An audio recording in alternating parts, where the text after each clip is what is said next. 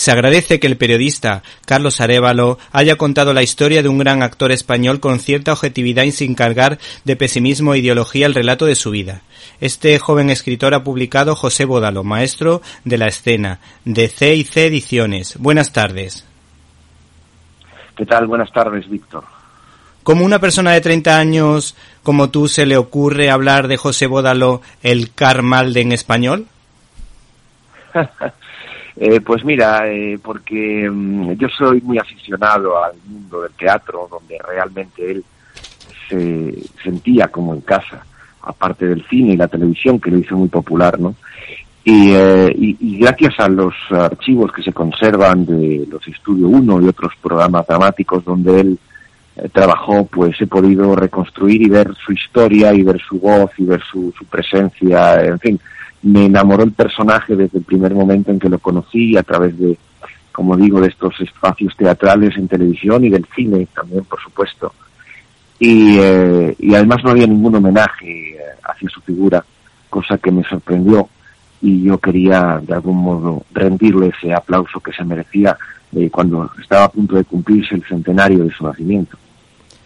Este hombre debutó en el cine con la película Alucemas de López Rubio, donde se saltaban valores militares, y en el libro explicas por qué los españoles somos tan buenos con los doblajes. ¿Por qué somos tan buenos? Preguntas, ¿no? Sí.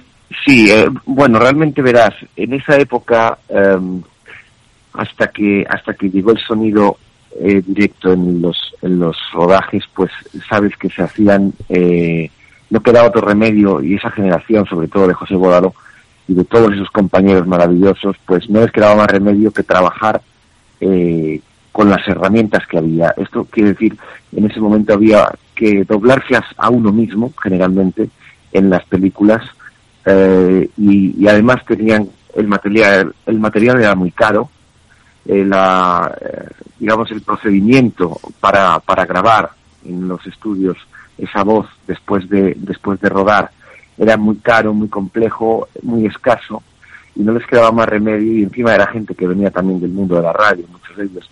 Entonces no les quedaba más remedio que hacerlo bien, porque no había como ahora tantas oportunidades de poder grabar las veces que, hiciera falta, ¿no? Entonces yo creo que eso también, el, la situación y, la presión y la manera de trabajar de aquella forma era lo que les, lo que les hizo ser los mejores. Podemos decir que este hombre es un hombre de teatro y se le atribuye una gran memoria. ¿Puedes contarnos alguna anécdota relacionada con esta gran capacidad? Pues sí, eh, mira, eh, como sabes, en el libro hay más de 60 testimonios de, actores, de familiares, de gente que lo conoció.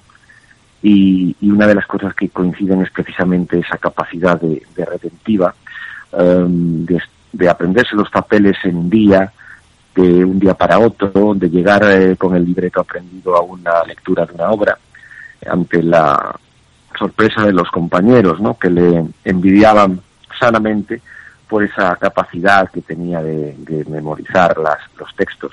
Hay que recordar que entonces se hacía televisión en directo. Las, eh, los Estudio 1 y los espacios dramáticos en los que él participaba eran en directo en aquellos primeros años. Entonces, eh, eso, más teatro, más eh, cine, la capacidad era inmensa de, recordar esos, esos textos y esos papeles. Eh, esa, es, esa es la gran anécdota de, entre, entre otras gentes que, tenían esa capacidad estaba Fernando Delgado, estaba Jesús Puente, es decir, grandes memorias de televisión, porque como digo, igual que lo de antes, no, no les quedaba otro remedio y además eso les ayudó a que les contrataran mucho, más que a ninguno por, por eh, precisamente esa facilidad que tenían para, para aprenderse los papeles. La televisión en esa época era una plataforma de publicidad gratuita que te podría abrir puertas para otros proyectos. Este hombre triunfó en 12 hombres sin piedad, mejorando incluso la versión cinematográfica estadounidense.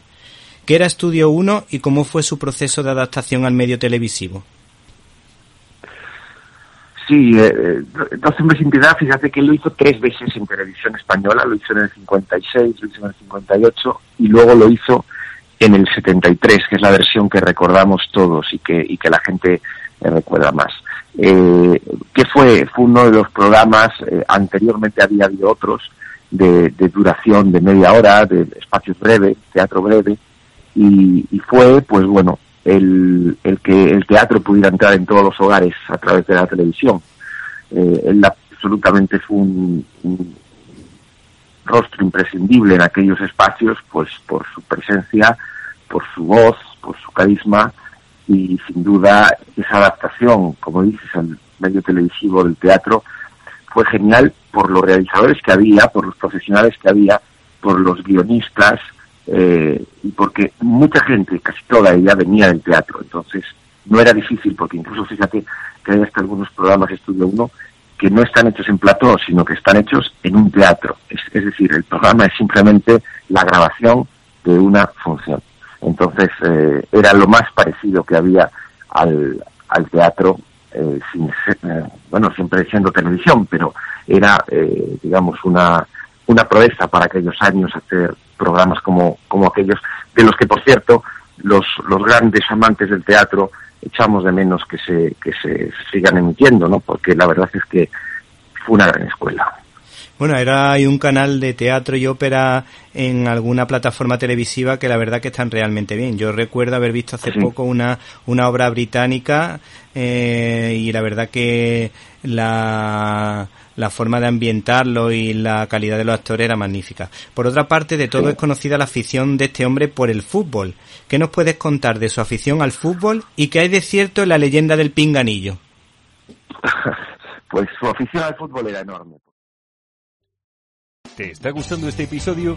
Hazte fan desde el botón Apoyar del podcast de Nivos. Elige tu aportación y podrás escuchar este y el resto de sus episodios extra. Además, ayudarás a su productor a seguir creando contenido con la misma pasión y dedicación.